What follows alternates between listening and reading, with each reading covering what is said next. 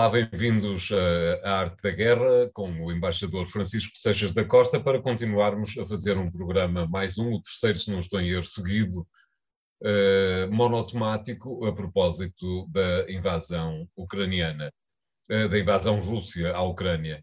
Uh, Sr. Embaixador, como é que uh, observa mais esta semana, a quarta, quase no final, quase a fazer um mês, faz um mês no final desta semana, como é que observa o que se passou, entretanto, no terreno, no terreno, sendo certo que, aparentemente, a melhor opção da Rússia é mesmo o sul da Ucrânia, onde os desenvolvimentos militares têm corrido aparentemente melhor do que no resto do país, não lhe parece?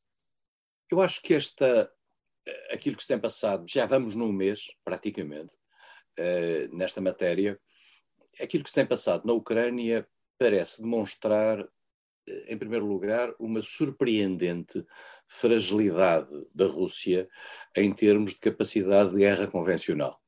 Eh, a Rússia, todos nós sabemos, tem um poderio de natureza uh, nuclear conhecido e capaz, e até em algumas áreas, nomeadamente em matéria de mísseis, parece ter tecnologia de ponta e, e, no fundo, consagrando aquilo que sempre foi uma tradição que já vem do tempo da União Soviética de áreas altamente sofisticadas que convivem com áreas eh, tecnologicamente menos desenvolvidas. Mas o que é talvez surpreendente para muita gente, e julgo para a opinião pública internacional em geral, é eh, uma certa eh, estagnação por parte daquilo que é a capacidade convencional da Rússia e que, no fundo, vem consagrar algumas debilidades que já tinham sido patentes há bastantes anos no caso da guerra uh, da, do Afeganistão, das dificuldades uh, na quanto da, ação na Chechênia, e que provam que a Rússia, contrariamente àquela ideia de que havia, de que podia ter uma, uma, uma capacidade de ação imediata e, e, digamos, um tapete vermelho à sua frente, e o vermelho diz bem com esta cor, uh, para poder fazer uma ação bélica uh, na, sua, na sua periferia, afinal está, tem dificuldades nesse arranque e mais do que isso, viu-se confrontada com, com, na, na Ucrânia com uma resistência que nós pensávamos que a Rússia talvez pudesse ter previsto, isto é, a Ucrânia seguramente fazia parte daquilo que era uma área de observação muito concreta que a Rússia tinha na sua periferia, dado que era potencialmente um dos terrenos uh, da, da, ação militar mais admissíveis. Uh, o que prova que a, a intelligence, a capacidade de informação e, e, mais do que isso, a, a, medição relativamente àquilo que eram as dificuldades que podia encontrar no terreno não foi feita de uma forma eficaz e a prova provada é este, este avanço muito lento e o António tem razão, o avanço é mais rápido na zona sul, na, na cobertura daquilo que é o Mar da Azov, que é a zona que o Donbass tem eh, junto, junto, junto à costa sul, e agora na tentativa e no avanço, eh, quer por Mariupol até Odessa, uh, que é aparentemente aquilo que, que, é o objetivo imediato, o objetivo que a Rússia se propõe ter. No fundo, a tal criação de uma espécie de uma faixa de isolamento da Ucrânia face quer ao Mar de Azov, uh, quer ao, ao, Mar Negro.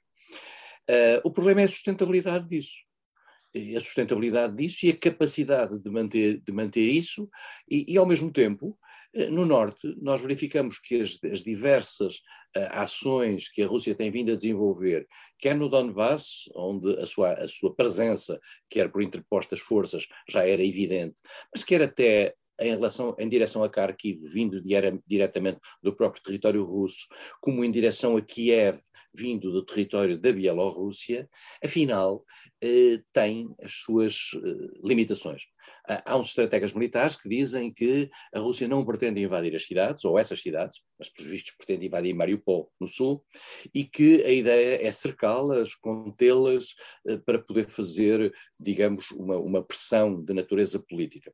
Mas depois também nós verificamos que no leste, no ocidente do país, e julgo que já dissemos isto aqui na semana passada, no ocidente do país, que é aquela zona por onde vem em todo o apoio de natureza militar e não só à Ucrânia, a Rússia apenas consegue fazer ataques com mísseis alguns dos quais têm consequências em termos de, de, danos colaterais, nomeadamente em matéria de população civil, importantes. Uh, mas a Rússia não consegue ir a cidades como Lviv uh, e não consegue mandar tropas pelo, pelo, pelo, terreno até aí. O que significa que uh, é, é, pouco claro como é que a Rússia vai gerir isto, tendo em atenção que os países ocidentais, nomeadamente através da Polónia, mas também da Roménia, da, da Hungria, da Eslováquia, podem fazer entrar material, nomeadamente material militar, aquele que foi anunciado quer pelos Estados Unidos, quer pela União Europeia, uh, que podem reforçar as forças ucranianas, que pelos vistos estão mobilizadas e, em particular, psicologicamente muito mobilizadas para, para, para a defesa do seu, do seu território.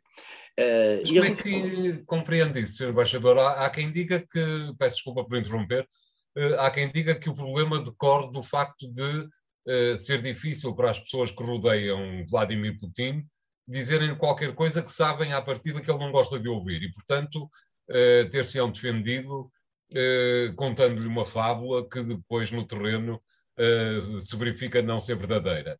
Parece-lhe uma explicação razoável para essa debilidade que se está a sentir na investida russa? Nós não conhecemos bem o que é a entourage de Vladimir Putin, claro. mas podemos pressentir que se trata de um autocrata que naturalmente gosta de ter à sua volta pessoas que lhe digam que sim e pessoas que lhe deem, digamos, perspectivas positivas. Dito isto, as pessoas também não são suficientemente, não são de, demasiado irresponsáveis no sentido de estarem a vender-lhe uma história que depois no terreno vão acabar por pagar. Eh, os, os, os líderes, os chefes militares, os chefes da intelligence, são responsáveis por aquilo que digam a Putin. Isso, e, e, com a realidade infirma aquilo que eles dizem, naturalmente são eles os principais culpados uh, dessa informação errada. Uh, nós sabemos que Putin é um personagem que vive, eu diria, envolvido numa mística, eu diria que passa para além daquilo que é normal num líder político. Há ali qualquer coisa de religioso, há ali qualquer coisa de histórico, há ali qualquer coisa de uma espécie de um destino nacional, de que ele se considera uh, uma espécie de protagonista uh, para, para, para o futuro. Uma espécie e, de Rasputin, como alguém escrevia. Rasputin de si mesmo, porque Rasputin influenciava-se, influenciava a corte uh, e, e influenciou-a até ela cair. Uh, mas uh, Putin, de facto, vive com essa memória histórica e aquele famoso discurso mostra um pouco isso. há aqui uma, uma, uma noção de que ele está possuído de uma certa imagem do papel da Rússia no mundo, que provavelmente tem pouco a ver com a realidade. Agora, o que, o que, o que, isto, o que isto nota é, o, e o que se passou nas últimas, nas últimas semanas na Ucrânia, eh, mostra que a, que a, Rússia é um país dual. É um país que tanto tem tecnologias de ponta, como tem depois um peso de uma máquina de guerra um pouco burocratizada e, em particular, pouco adaptada a, a conseguir êxitos rápidos. Ora bem, o que nós pensávamos sempre é que a Rússia tinha um exército, e dizia-se que, inclusivamente, depois de 2008, depois da crise na Geórgia, até hoje, o exército russo tinha vindo a melhorar extraordinariamente, mas, pelos vistos, nós reparamos uh, com cenas temos que descontar aí o efeito de propaganda que eventualmente possa ser dado também pelas forças ucranianas, mas com cenas de uh, alguma fácil destruição de material militar russo uh, pesado em matéria de artilharia, o, aquilo que parece ser uma hesitação e um, e um estacionamento no terreno que facilita por exemplo, o bombardeamento dessas mesmas unidades por parte de drones uh, muito bem equipados, e nós sabemos hoje que a guerra é muito feita por drones bem equipados que conseguem substituir a presença local uh, de, de, de, de, infantaria e de, e de artilharia um, mesmo que a Ucrânia não tenha, por exemplo, uma capacidade de mísseis como tem a Rússia, nem sequer tem uma capacidade em força aérea como tem a Rússia. E, e sabendo nós que a Ucrânia não conseguiu convencer os países ocidentais para criarem uma zona de exclusão aérea, já aqui se explicou porquê, e já aqui explicou porque é que isso não deve ir a acontecer, uh, mesmo assim, aparentemente a Rússia tem, tem, tido perdas importantes. Nós não sabemos exatamente o número de perdas russas, mas o número de perdas russas é substancial. E há uma coisa que é importante, mesmo no passado, quando estávamos a falar da União Soviética e quando a Rússia perdeu a guerra do Afeganistão e foi afastada do Afeganistão, como aliás parece ser a sina de todos aqueles que se metem no Afeganistão, uh, as mortes soldados tiveram um impacto muito grande na opinião pública e na atitude russa, na altura soviética, perante a guerra. Ora, nós hoje estamos, apesar de tudo, com uma sociedade diferente. É uma sociedade que, independentemente de estar hoje muito condicionada sobre o ponto de vista informativo por parte da propaganda do governo e da propaganda oficial, apesar de tudo, eh, as redes sociais ainda funcionam, a internet funciona, já não é o boca a boca do quem que o KGB eh, vigiava as casas todas. As coisas são um bocadinho mais abertas e, portanto, as pessoas hoje reagem mais àquilo que são as manifestações de rua em várias cidades uh, da Rússia. E estamos a falar de cidades um pouco até Vladivostok, eh, com dimensão diferente, prova bem que há uma opinião pública potencial desagradada com a guerra. Isso já se viu em vários aspectos. Portanto, há aqui um potencial de revolta muito grande. Se isso é eh, suficiente para vir a derrubar Putin, eh, não parece neste momento haver sinais que indiciem, eh, indiciem isso.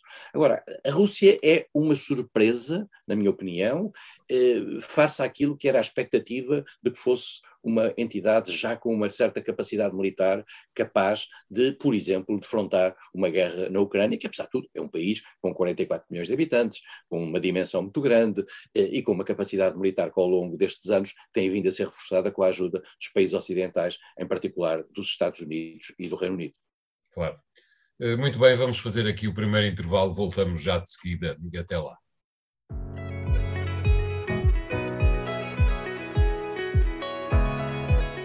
Bem-vindos à segunda parte de A Arte da Guerra eh, e colocava uma questão que tem a ver com uma coisa que o Sr. Embaixador acaba de dizer, a cartada. A cartada nuclear é, eh, parece-me a mim, também uma cartada de que o resto do mundo não estava à espera.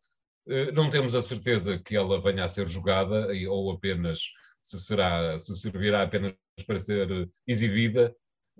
Como é que observa esta questão que, apesar de tudo, é introduzida na equação um pouco antes, inclusivamente, de as tropas russas terem avançado sobre a Ucrânia.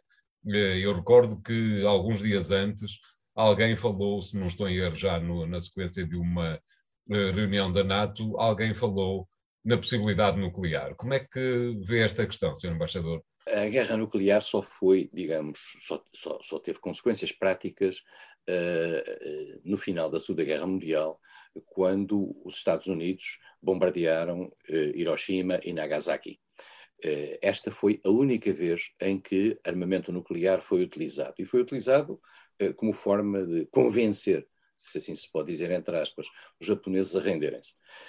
E convenceu tanto, recordo-me, recordo-me recordo dos livros de história, convenceu tanto toda a gente que era não utilizável que no no confronto seguinte, a Guerra da Coreia, as uh, armas nucleares ficaram uh, basicamente no sítio onde estavam, é? E a ideia que havia, depois de vários países se terem dotado de armas nucleares, uh, em particular os, os, cinco membros permanentes do Conselho de Segurança, com uma exceção, quando a China era membro permanente do Conselho de Segurança, quando as Nações Unidas foram criadas em 45, a China que ali estava era a China de Taipei, era a China de Taiwan, não era a China de Pequim. Ora, a China que ali estava não tinha armas nucleares. Quem tinha armas nucleares nessa altura, uh, e quem passou a ter armas nucleares a partir daí, uh, foi uh, a União Soviética, os Estados Unidos já tinham, o Reino Unido e a França, que se dotaram de armas nucleares. depois, quando a China ingressou eh, quando a China de Pequim substituiu a China de Taipei eh, em 1972, eh, passaram a ser os cinco membros permanentes que tinham armas nucleares.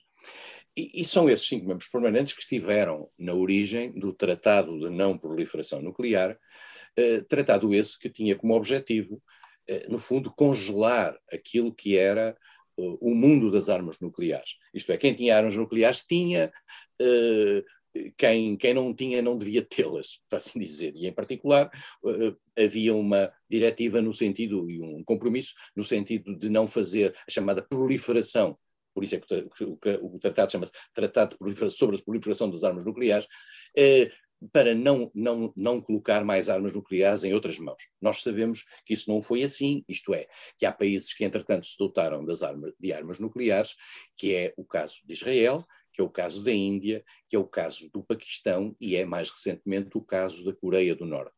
Houve vários outros países que, que começaram a ter iniciativas no sentido de criar uma arma nuclear, o Brasil, a Argentina, a África do Sul, eh, mas desistiram disso. E o Tratado de Não Proliferação Nuclear, no fundo, acabou. Eh, há países que não assinaram o Tratado de Não Proliferação Nuclear, convém dizê-los, Israel é um, caso, é um caso típico, sabemos que tem armas nucleares, não aceitou o Tratado de Não Proliferação Nuclear, porque o Tratado de Não Proliferação Nuclear tem um aspecto interessante, é que, ao mesmo tempo, também protege uh, os países que querem utilizar uh, o, o, processo de, de, de ativação nuclear para efeitos civis e Exato. permite ajudar esses países. Tudo isto feito sob a vigilância da Agência Internacional de Energia Atómica em, em Viena. Uh, o, o, as armas nucleares funcionaram ao longo da Guerra Fria como um fator de dissuasão mútua, no sentido de dizer eh, tu podes me liquidar, mas eu liquido-te a ti. E, portanto, a noção de que eh, ninguém podia usar as armas nucleares porque elas funcionariam como um fato de mútua destruição, criou uma espécie de, de, entendimento tácito de que ninguém usava armas nucleares. E muito curiosamente, António, isto é uma coisa que as pessoas já não se lembram e até parece de outro tempo. Em janeiro deste ano, e nós estamos a falar uh, no início de abril, em janeiro deste ano, há uma declaração dos cinco membros permanentes do Conselho de Segurança no sentido de prescindir das armas nucleares, sentido de dizer nós não autorizaremos armas nucleares.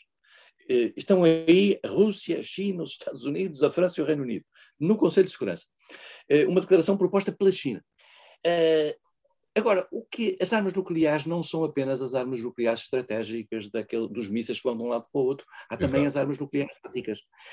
E, e, a Rússia, no início, em particular no, a partir do momento em que foi, foi objeto de um processo de sanções económicas muito forte, que a Rússia qualificou como um ato eu não sei exatamente a expressão, mas um ato de guerra, digamos, a Rússia colocou no terreno a linguagem da possibilidade do uso das armas nucleares. E nós aqui estamos, neste momento, perante uma situação, eu diria, muito rara no plano internacional, porque também se prende com o papel das Nações Unidas, que já poderemos falar, que é o seguinte. Um país, será que um país que diz que tem armas nucleares, que diz não, que tem armas nucleares, uh, e que os outros temem, digamos, agredi-lo porque sabem que esse uso das armas nucleares uh, pode ser efetivo, tem por esse motivo o direito de, digamos, romper com o direito internacional, uh, atacar a soberania de outros Estados, na defesa daquilo que ele considera ser os seus interesses, mesmo que a comunidade internacional não legitime esses interesses? Ora, este problema da Rússia na, na, na Ucrânia é um caso típico disto. Há um país que diz eu tenho armas nucleares aviso que tenho armas nucleares. E vou aqui intervir, e os senhores não podem intervir, porque sabem que se intervêm, eu uso as armas nucleares. E eu vou intervir em função dos meus interesses. Vou intervir de forma convencional, com tropas convencionais, eh, mas para a defesa daquilo que eu considero ser os meus interesses. Será que isto dá, vai-se criar uma nova ordem internacional feita à, à luz da chantagem? Isto é um ponto-chave que esta questão da Rússia na Ucrânia criou. É uma coisa nova. Porque no passado nós ainda podíamos dizer, bom, mas isto é mediado pelas Nações Unidas. Uh, portanto, uh, não, quando um, quando um membro permanente do Conselho de Segurança está envolvido numa questão internacional, as Nações Unidas ficam de braços cruzados. Ficaram no, na, no Kosovo, ficaram no, no, Iraque, na Segunda Guerra do Iraque, uh, ficaram no, ficam agora também no caso da Ucrânia. Há aqui uma limitação objetiva por parte dos instrumentos que foram criados a seguir à Segunda Guerra Mundial, no sentido de intervirem. E só, ou, ou, ou, é, ou então intervêm só em questões que não digam respeito aos, aos cinco principais países. Exatamente. Isto levanta-nos levanta um problema, que é um problema que não está ainda discutido, mas que é o problema da sobrevivência das Nações Unidas.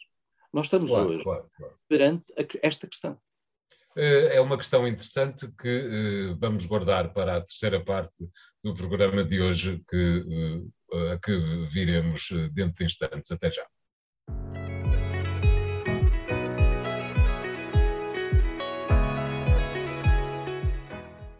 Bem-vindos à terceira parte da Arte da Guerra para debatermos um pouco com o embaixador Seixas da Costa este uh, problema novo que é uh, fascinante, digamos, uh, e que decorre e que tem em paralelo algo que me parece ser o seguinte: por um lado, temos a NATO que sai deste, deste conflito reforçada, e por outro lado, como acabou de dizer o embaixador, temos a ONU que sai deste conflito, deste conflito numa posição uh, muito debilitada. Uh, como é que vê esta questão da NATO, que aliás o Sr. Embaixador acaba de levantar? Peço desculpa da, União, da, da ONU. As Nações Unidas são um compromisso pós-Segunda Guerra Mundial que, curiosamente, sobreviveu à Guerra Fria. Não obstante Rússia e Estados Unidos estarem do lado contrário, foi possível a esses dois países embora com debilitando a própria instrumentalização das Nações Unidas, mas foi possível esses dois países sobreviverem durante todo este período e manterem as Nações Unidas uh, a funcionar. Também convém dizê-lo e lembrar uma coisa que às vezes nós esquecemos. Nós falamos sempre das Nações Unidas e falamos do Conselho de Segurança e falamos da paz. As Nações Unidas são um, uma multiplicidade de organizações que têm a ver com questões humanitárias, que têm claro. a ver com com, com, com um conjunto de agências ligadas às questões do ambiente, uh, às questões dos mares, uh, aos problemas da fome, aos problemas da, da alimentação em geral, uh, sei lá, uma montanha de, de um, uma estrela extraordinária de, de, organizações que são, no fundo, o produto daquilo que foi a evolução durante todo o século XX do mundo multilateral, isto é, colocar todos os países à volta de uma mesa, para claro. assuntos de de interesse global. E, portanto, as Nações Unidas não são apenas o Conselho de Segurança e não são apenas as questões da, da guerra e da paz. E este é um, ponto, é um ponto importante. Mas, dito isto, estas questões da guerra e da paz, neste momento, levantam um problema de saber se este mecanismo que foi criado após a Segunda Guerra Mundial ainda tem alguma operacionalidade. Eh, porque, colocando-se a Rússia fora do direito internacional, decidindo invadir um país, numa operação técnica ou militar, como a Rússia qualificava no início, depois passou a só ser operação técnica especi militar especial. Uh, mas que é, no fundo, uma violação do direito internacional, porque é a soberania de um país. Já aqui dissemos que os países, independentemente de serem ditaduras ou democracias, têm o mesmo direito a ver respeitado à sua soberania. Uh, sublinho isto sempre: uh, uma democracia não tem mais direitos no plano internacional que uma ditadura. e vice-versa. E por isso mesmo, claro qualquer que seja a leitura que se faça do regime ucraniano, e o regime ucraniano, ucraniano não é uma ditadura, eh, não há nenhum elemento de, de, natureza política à luz do direito internacional que permita que dê à, à Rússia a capacidade de intervir. Eh, mesmo para além daquela mitologia de, das mortes que estavam a ser feitas na zona do Donbass. Agora, o que nós estamos a dar conta é que a Rússia se está a excluir deste mecanismo, uh, como já se está a excluir, por exemplo, do Conselho da Europa, no sentido de criar uma espécie de uma ordem internacional à luz dos seus interesses. E isto, obviamente, é impossível eh, manter no plano internacional um quadro de trabalho em que um país diz eu funciono à luz dos meus interesses. Às vezes no passado, e vale a pena sermos honestos, os Estados Unidos também fizeram um recurso às Nações Unidas à luz daquilo que eram os seus interesses, mas de uma forma absolutamente diferente as rupturas que os Estados Unidos fizeram pontuais face à ordem internacional nunca assumiram a gravidade de uma ação desta, desta natureza. Uh, mas, apesar de tudo, nunca se desligaram do compromisso essencial com os princípios básicos das Nações Unidas. Hoje a Rússia está a pôr isso em causa. E nós amanhã, se a Rússia se afastar 100% ou, ou 90% daquilo que são os princípios das Nações Unidas, nós poderemos perguntar-nos se aquilo que é uma organização que abrange a totalidade do mundo, 193 países, eh, há uns países que não são reconhecidos por, por algumas pessoas, por alguns, por, por, alguns outros, e que não fazem parte das Nações Unidas. Uh, olhe, por exemplo, estas duas repúblicas que, que, que, que, a Rússia criou, no fundo, no Donbass, mas também a Abkhazia, a Ossétia do Sul, a Transnistria, a República do Nagorno-Karabakh, a República de Chipre Norte, o próprio Kosovo, que está só... Kosovo, exatamente. Também o Kosovo não faz parte. portanto, Taiwan, também não é país no plano, no plano, internacional. É, esses países, mas fora disso, está lá o resto do mundo todo. Se um país se auto-exclui desses princípios e, e de, isto levanta um problema novo para a própria arquitetura internacional. E mais do que isso, e este é que é o ponto que leva àquilo que o António referiu relativamente à NATO. É que se, se os países não se sentem vinculados a uma ordem internacional pactuada entre todos, então se calhar têm o direito de eh, definir ordens, ordens próprias, eh, localizadas, regionalizadas, eh, para a defesa dos seus interesses. E a ONU, e a, ONU, e a, e a, e a, a NATO é, é isso. Mas eu já agora gostava antes de terminar, deixar aqui um ponto de interrogação ainda maior, que é o seguinte. Nós falamos muito nestes dias, e talvez possamos falar para a semana, um pouco daquilo que é a chamada bússola europeia, a nova estratégia europeia. E a estratégia europeia que passa muito pelo exército europeu, pela criação de uma dimensão de segurança e defesa na Europa. Uh, e nos últimos dias, temos, nos últimos meses, semanas, temos falado muito de que isto, no fundo, isto liga-se à NATO, a NATO está unida, cada vez mais unida, etc.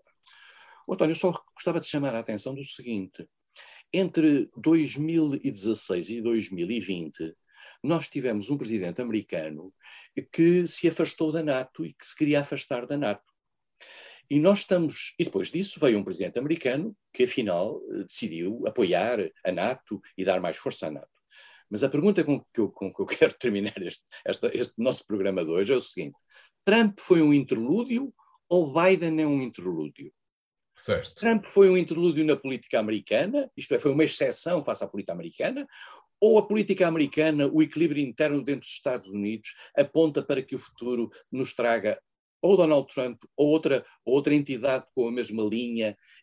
E neste quadro, Será que a Europa não tem ela própria que criar o seu mecanismo autónomo de defesa estar preparada para, no caso da NATO, evoluir no, perante uma, uma nova atitude adversarial por parte dos Estados Unidos, a Europa, tendo em conta agora aquilo que existiu e aquilo que muitos dos seus países sofrem e, que, e, que, e, e, a, e, a, sensação de insegurança que tem face à Rússia, e aparentemente na bússola europeia a Rússia é o elemento, digamos, adversarial maior, será que a Europa não tem ela própria criar uma autonomia em matéria de segurança e defesa? Ligada à NATO enquanto, enquanto os Estados Unidos e o Canadá assim quiserem, mas não ligada à NATO se por acaso os Estados Unidos disso se afastarem. Agora, o que a Europa claro. não pode é ficar no meio da praia, no caso de amanhã os Estados Unidos decidirem afastar-se. Uh, Colocava-lhe só uma pergunta, uma última pergunta, muito rapidamente, uh, e que também tem um pouco a ver com a ONU. Uh, a ONU é uma das poucas instituições que, de alguma forma, é esquecida sempre que alguém se lembra de se oferecer para mediar o conflito entre a Rússia e a Ucrânia. Eh, mas toda a gente se lembra da China. Eh, esta semana ficou patente, ficou bem claro que toda a gente está à espera que a China faça qualquer coisa. Como é que se pode observar esta questão? Eu acho que a China, eh, neste quadro, mantém uma neutralidade mais colaborante com a Rússia, porque, apesar de tudo, sente que não quer ficar do lado que se opõe a si. Uh, e isso faz com que a China não queira ficar demasiado no limbo entre a Rússia por um lado e o mundo ocidental por outro. E por outro lado também, há aqui uma questão importante. A China será sempre um vencedor deste processo, nomeadamente claro. em matéria económica. A China não quererá ficar ligada eh, ao destino do perdedor. E o perdedor será, em matéria económica, em matéria de, de como potência económica mundial, uh, o, o, perdedor será sempre a Rússia.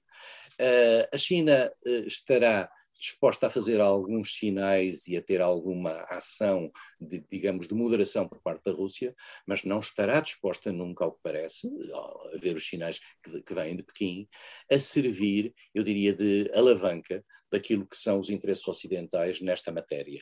E os interesses ocidentais nesta matéria são, são totalmente em favor da Ucrânia e fortemente contra a Rússia. A China não claro. quer ser vista uh, contra isso. E há um ponto também importante, António. Nós falamos aqui outro dia de, de votação nas Nações Unidas e das, do, de, do, isolamento extraordinário da Rússia em matéria de, de votos na Assembleia Geral Especial uh, sobre a condenação. Mas temos que perceber uma coisa. Uh, ficaram de fora houve cinco países que apoiaram a Rússia, uh, ficaram de fora 30 e tal ou 40 países uh, que, se abstiveram, que, que se abstiveram. Esses países, António, significam em população mais de metade da população do mundo. Certo. Os países que se abstiveram, isto é, os países que não estiveram ao lado do mundo ocidental na condenação da Rússia, do mundo ocidental e, e like-minded, e os países que seguiram o mundo ocidental, uh, esses países representam mais de metade da população do mundo.